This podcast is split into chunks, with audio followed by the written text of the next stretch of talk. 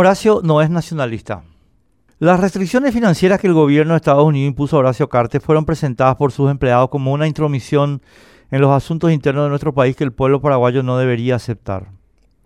Están avalados los empleados de Cartes por los resultados electorales del pasado 18 de diciembre, que muestran que lo que diga el gobierno norteamericano le tiene sin cuidado a una mayoría suficiente del electorado colorado.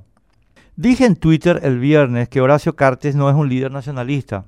Sin dudar sacrificó a Paraguay cuando le convino con la Agenda 2030, el Acuerdo de París, usen y abusen. Es apenas un oportunista que ahora y por ahora necesita usar el discurso nacionalista para tratar de mantener su impunidad.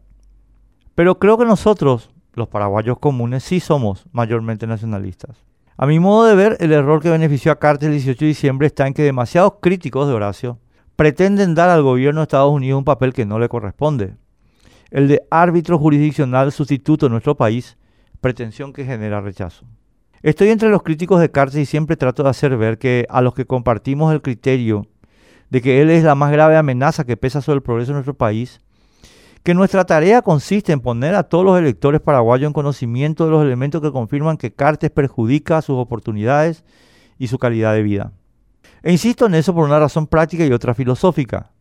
La práctica es que los pronunciamientos de gobierno extranjero simplemente no llegan a todos los electores, sino solo a los conectados a los medios.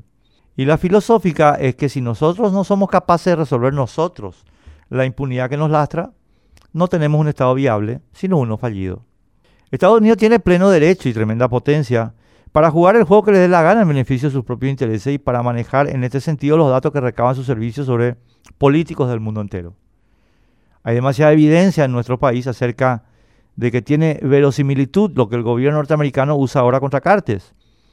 Por lo que me parece digno de provecho que mediante el gobierno de Estados Unidos el mundo exterior se entere de lo que enfrentamos los paraguayos. Sin embargo, el mundo exterior no vota en Paraguay ni debe jamás hacerlo. De modo que si los que somos críticos de Cartes no logramos explicar acá en nuestro país que el modelo de negocios de Horacio, castigado ahora por Estados Unidos, empobrece, cierra oportunidades, deteriora nuestra calidad de vida, aumenta la inseguridad y sí nos somete a la dependencia externa, corremos serio riesgo el 30 de abril.